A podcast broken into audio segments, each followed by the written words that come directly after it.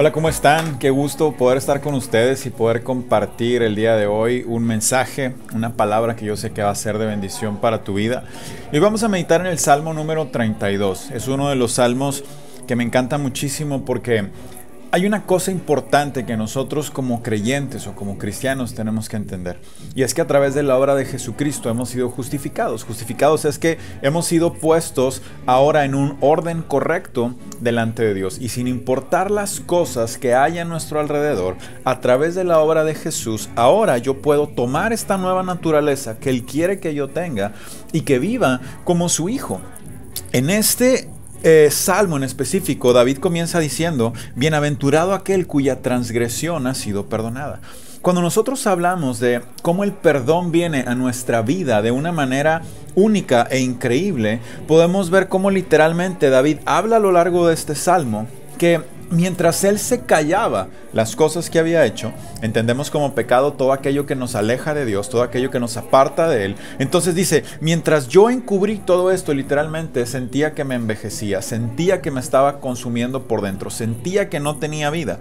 Pero dice que después, dice, mi pecado te declaré y no encubrí de ti mi iniquidad. Me encanta porque cuando habla acerca de perdón, está hablando de cómo Dios viene y reemplaza por completo nuestra vida. Es decir, en este sentido que nosotros podamos meditar y verlo, tenemos que entender que primero, cuando nosotros confesamos las cosas, entonces nosotros podemos recibir el perdón y la salvación. Es necesario que nosotros podamos hablarlo, es necesario que nosotros podamos decirlo. Si nosotros confesamos con nuestra boca que Jesús es el Señor, entonces nosotros recibimos la herencia de hijos, nosotros recibimos eh, su estado legal ahora como herederos, tal cual lo ha dicho.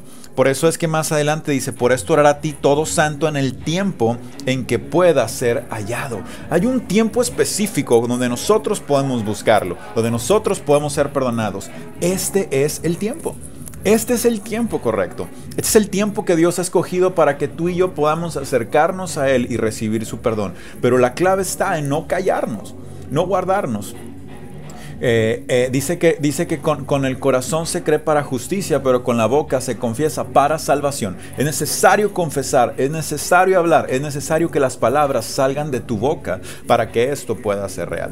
Es muy importante porque eh, en el versículo número 8 de este salmo dice, David, te haré entender y te enseñaré el camino en que debes andar, sobre ti fijaré mis ojos. Dios ha puesto sus ojos sobre ti.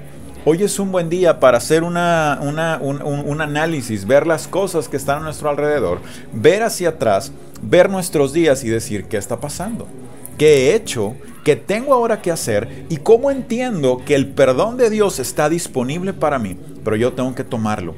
Acércate, Acércate, dice la Biblia, abogado tenemos para con el Padre a Jesucristo. Acércate a Él, confiesa aquellas cosas que han estado guardadas. Ahora, cuando hablamos de confesión, no hablamos de hacer públicas cosas que tal vez puedan ser vergonzosas. No hablamos de, de cosas donde, ay, tengo que confesar, confesar. No, no, no. Se trata de que tú tomes un tiempo de intimidad con Dios.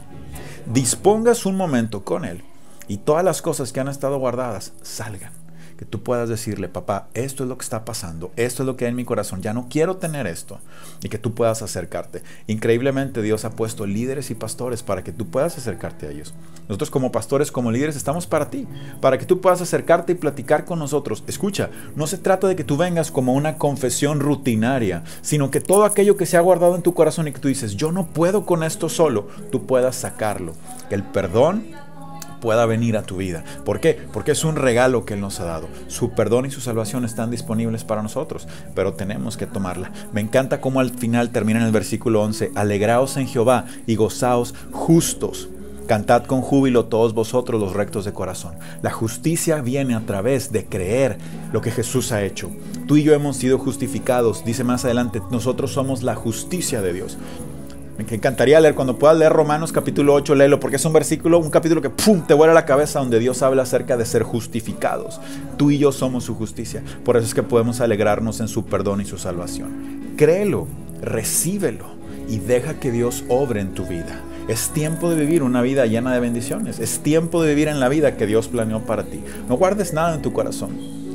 Acércate entrada tenemos para Él. Gracias al sacrificio de Jesús, el velo ha sido destruido. Ahora tenemos acceso libre al Padre y podemos hablar y decirle, Jesús, hay esto en mi corazón, hay esto en mi vida.